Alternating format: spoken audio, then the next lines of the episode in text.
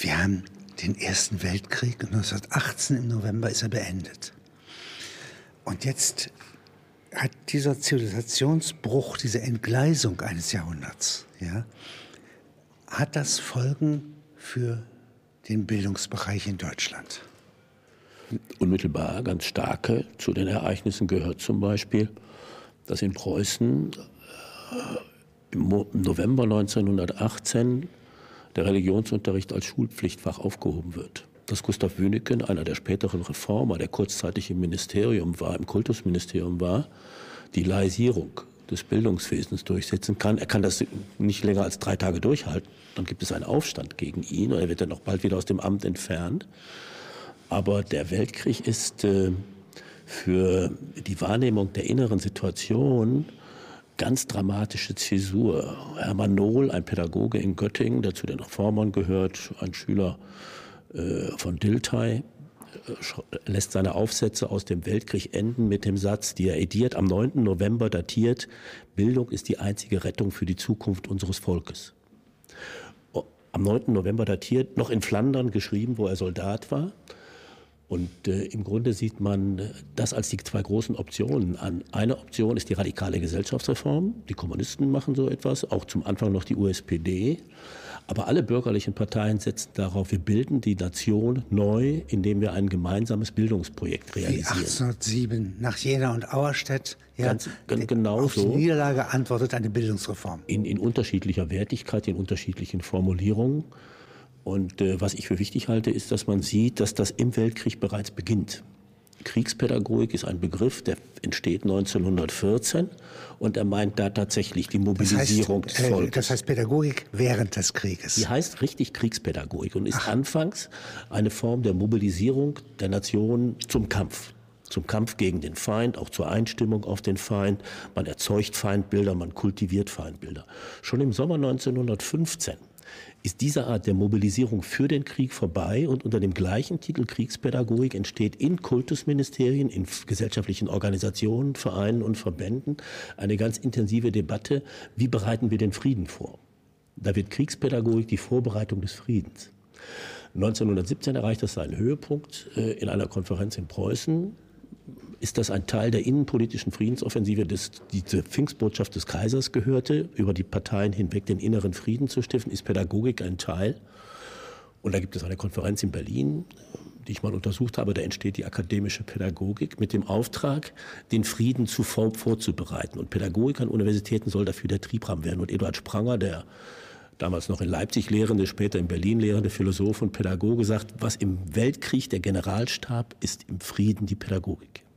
Ach, der Lehrer löst den Soldaten ab. Ja, der Lehrer ist genau derjenige, der den äh, Soldaten ablöst und der wie, die, äh, wie, der, wie der Generalstab dann im Frieden mit Pädagogik und mit Universitätspädagogik und reflektiert und geplant den Frieden und die Nation erzeugen will. Und das ist der Fokus, der sich dann durchzieht. Es gibt im Weltkrieg 1916 neben dem äh, sozialen Motiv der sozialen Integration, das ganz stark dadurch spielt, innerer Frieden stiften, gibt es das zweite Motiv, sozialer Aufstieg durch Bildung. Also bevor die Sozialdemokraten in der Weimarer Republik Aufstieg als Motiv macht, gibt es ein Band, das, der heißt genauso Aufstieg durch Bildung, 1916 erschienen von einem Kreis von Vereinen, Verbänden, Lehrern, Kultusverwaltungen. Der Deutsche Bund für Erziehung und Unterricht ist das, der das macht. Und die nehmen das als zweites Motiv. Ausschöpfung der Begabungsreserven, bildungsökonomisch begründet, aber auch Gerechtigkeit als Motiv zu zeigen. Jeder nach seiner Leistung soll aufsteigen können, keine Standesprivilegien mehr. Also alle Motive, die wir für die Bildungspolitik kennen, das bildungsökonomische Motiv, das Motiv der sozialen Gerechtigkeit, das des sozialen Aufstiegs, das der gesellschaftlichen Integration, der Einheitsstiftung für die Nation, alles ist im Weltkrieg präsent. Und als der Friede da ist, nimmt man die alten Texte, das sind die gleichen Leute und die gleichen Akteure. Einige steigen im Amt auf. Heinrich Schulz, der wird Staatssekretär im äh, Reichsinnenministerium, ist der Sozialdemokrat, der 1906 auf dem Mannheimer Parteitag die sozialdemokratische Bildungspolitik erfunden hatte. Der wird Innenstaatssekretär und Verantwortlicher für die Reichsschulkonferenz, die sie von Anfang an beraten.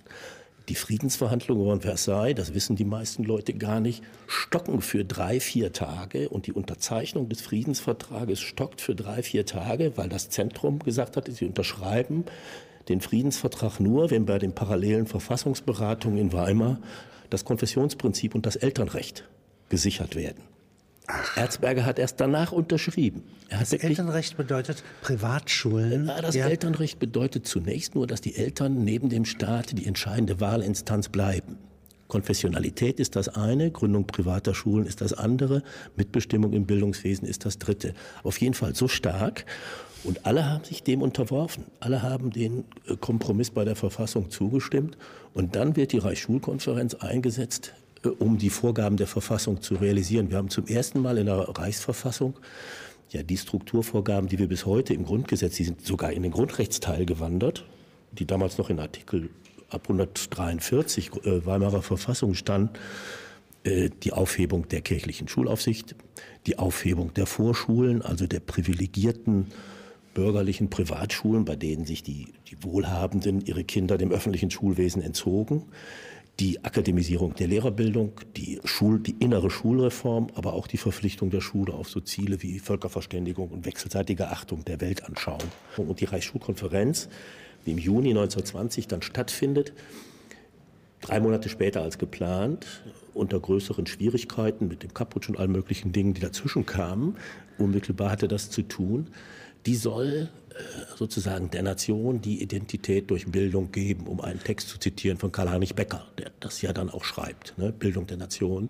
Das ist der äh, Kultusminister. Der Kultusminister, der preußische, der ja. zu der Zeit Unterstaatssekretär im ja. Kultusministerium war. Aber jetzt müssen Sie mal die Reichsschulkonferenz einmal beschreiben. Wer kommt da zusammen zu diesem großen Konvent? Also das sind ungefähr 700 Teilnehmer. Das findet im Reichstag statt. Ehemalige Soldaten? Nein, äh, die Reichsschulkonferenz ist äh, in ihrem Selbstverständnis, äh, nennt sie sich Parlament der Bildung. Sie finden einerseits alle Betroffenen, aber immer über ihre Organisation rekrutiert die Lehrer aller Standes, also die Philologen, Schularten, Philologen, ja. Volksschullehrer, Berufsschullehrer, Hochschullehrer. Sie finden alle Institutionen, also die Universitäten, die Verwaltungen der mittleren Schulen, der, der höheren Schulen, der Volksschulen. Die, Sie finden die Länderadministrationen. Wer bestimmt, wie viele Universitäten vertreten werden, wie viele Volksschulen, Im wie viele Mittelschulen, Im Grunde managt das Heinrich Schulz. Aha. Der ist der, der Geist und der Organisator dieser Konferenz. Er versucht Repräsentativität zu erzielen.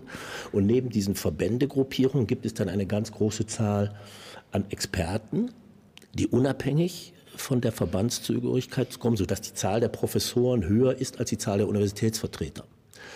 Und es gibt... Äh, Wie bei einem Konzil. Ja, ja es nicht? ist äh, der Versuch, äh, diejenigen, wenn man das systemtheoretisch denkt, das würde ich an dieser Stelle so beschreiben, das ist, Luhmann würde sagen, das Establishment des Bildungssystems. Also die Leute, die freigesetzt sind zum Reflektieren, Organisieren und Verwalten der Bildung in Deutschland, die werden zusammengeholt.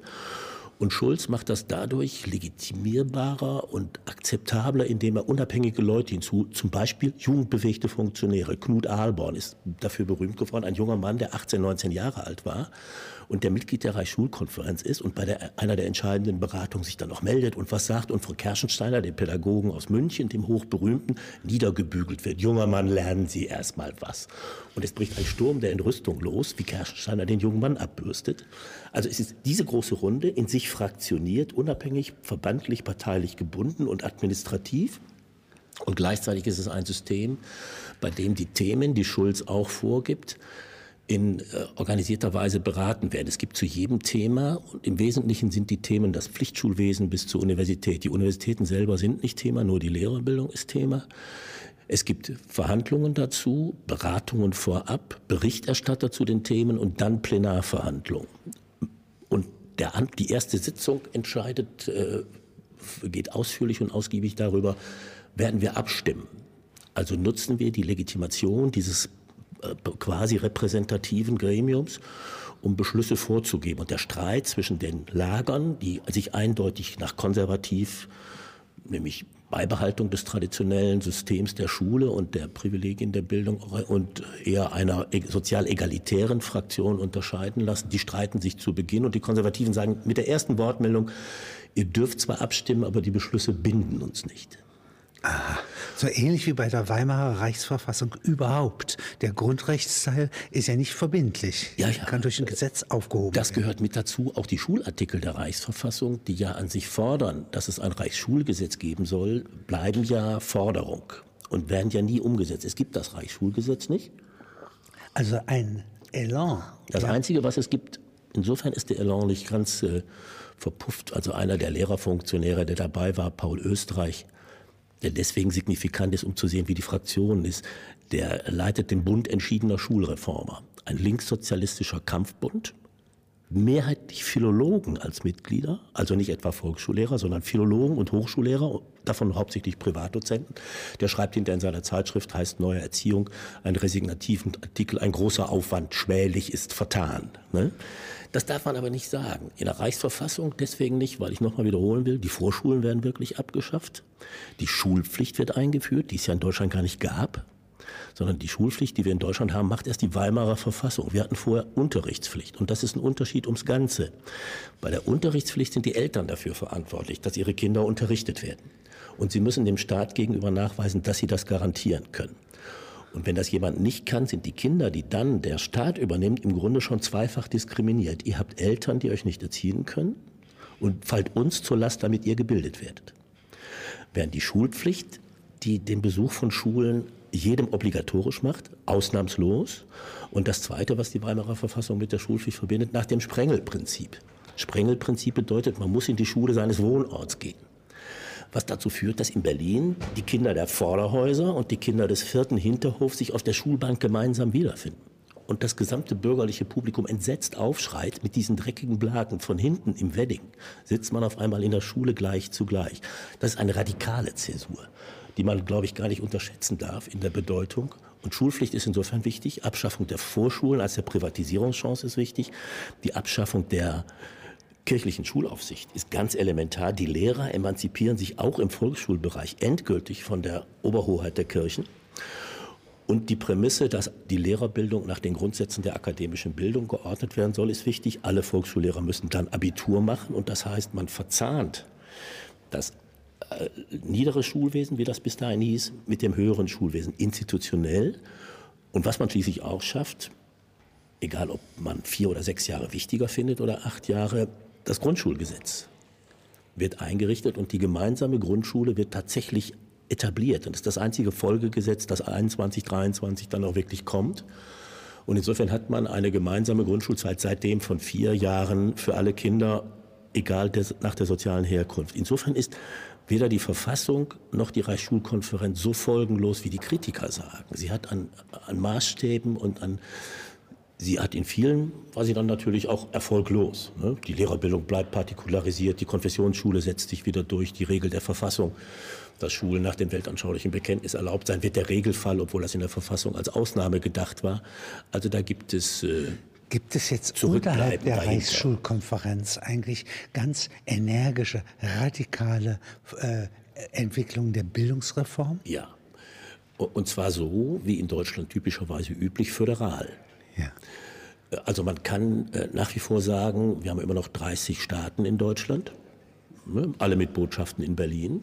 Ne. Warum konnte Hitler Reichskanzler werden? Das ist ja immer meine beliebte Frage an Studenten. Weil er Beamter in Braunschweig in. Braunschweig war. Und warum konnte er Beamter in Braunschweig werden? Weil die braunschweigische Regierung ihn zum äh, Botschaft, also zum Mitglied der Botschaft in Berlin ernannt hat. Ne?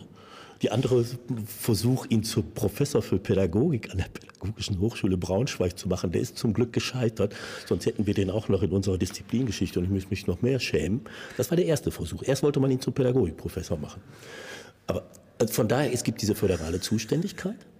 Und äh, von daher auch ganz viel Unterschiedlichkeit in der Bildungsbewegung. Die Stadtstaaten zum Beispiel, Hamburg, Bremen, aber auch große Städte wie Leipzig, Dresden, machen die Schulreform weiter, die sie lokal auch machen wollten. Auch Berlin äh, hat eine Dynamik in der Schulreformbewegung nach Bezirken.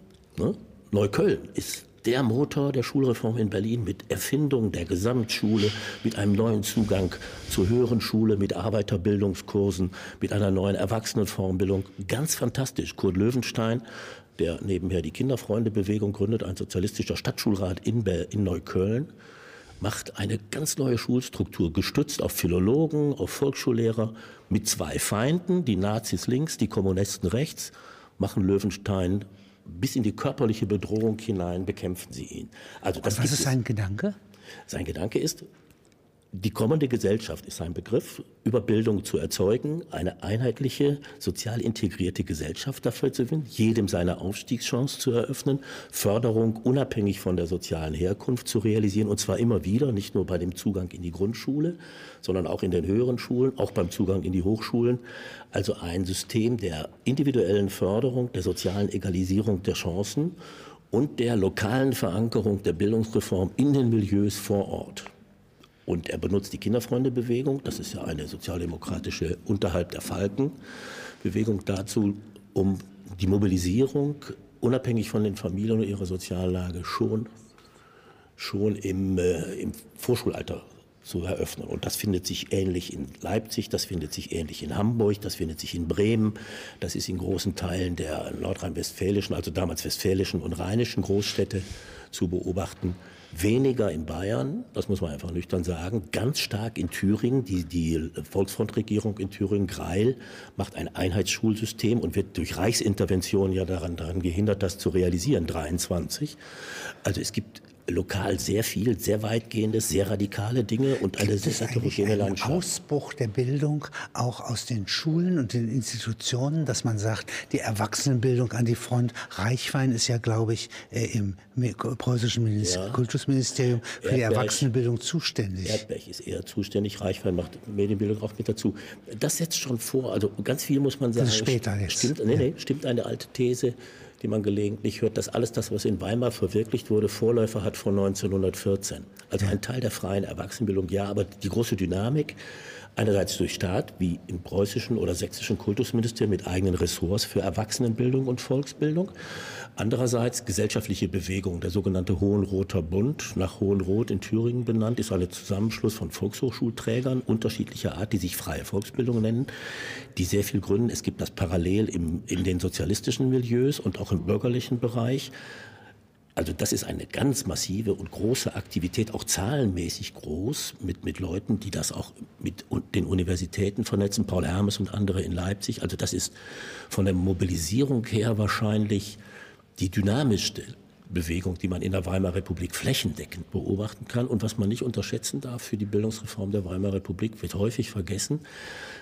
Seit Mitte der 20er Jahre intensiv, am Anfang eher organisatorisch. Sie als Jurist werden das Jugendgerichtsgesetz kennen, äh, das ja auch miterfunden wird. Das Reichsjugendwohlfahrtsgesetz wird äh, etabliert und das ist zum ersten Mal ein Gesetz, bei dem das Recht auf Erziehung für Jugendliche in Paragraph 1 Reichsjugendwohlfahrtsgesetz verankert ist, als ein Rechtsanspruch gegenüber den Eltern, für den Staat und für das Jugendamt.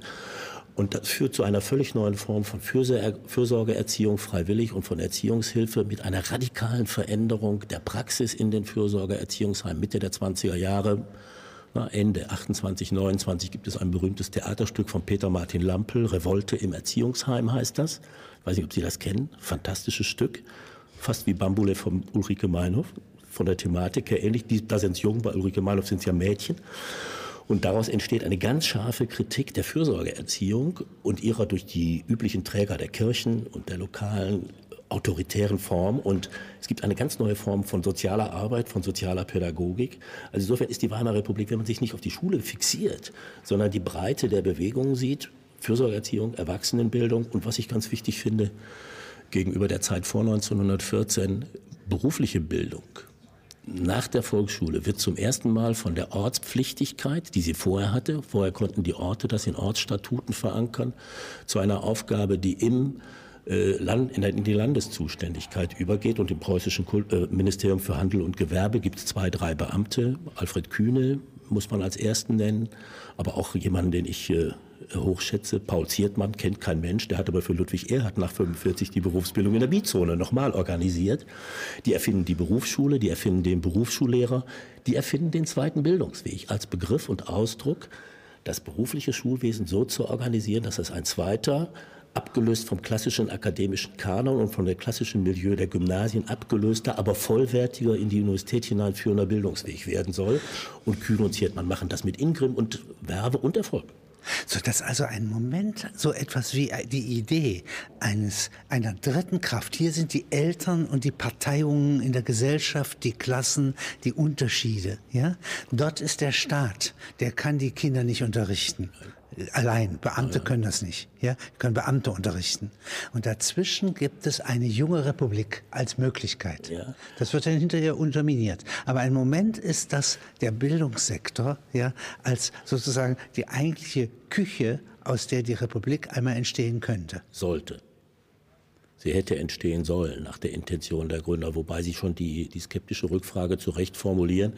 Das realisiert sich auch je nach den Ländern unspezifisch die Demokratisierung ist in Preußen stärker als in Bayern, als in Württemberg. Sie ist in den Stadtstaaten stark und in großen Städten stark.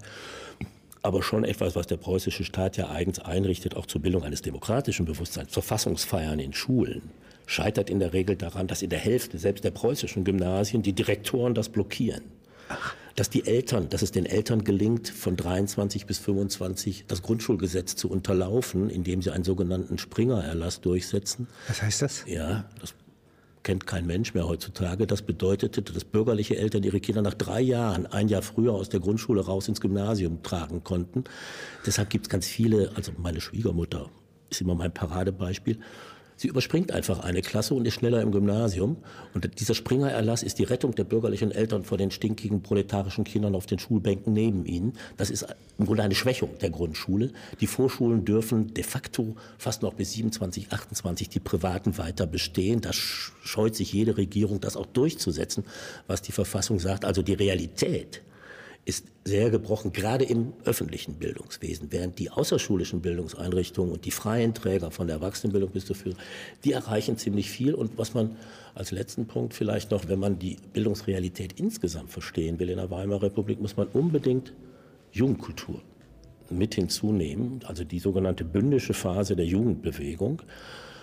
In der Weimarer Republik sind etwa 50 Prozent der Jugendlichen organisiert, wobei die größten Organisationen gewerkschaftliche und Parteijugendorganisationen sind und, und kirchlich-konfessionelle. Also wer kennt heutzutage noch DJK? Ich muss immer erläutern, dass das Deutsche Jugendkraft heißt. Deutsche Jugendkraft. Jugendkraft und es ist die Turnbewegung der katholischen Kirche. Ne?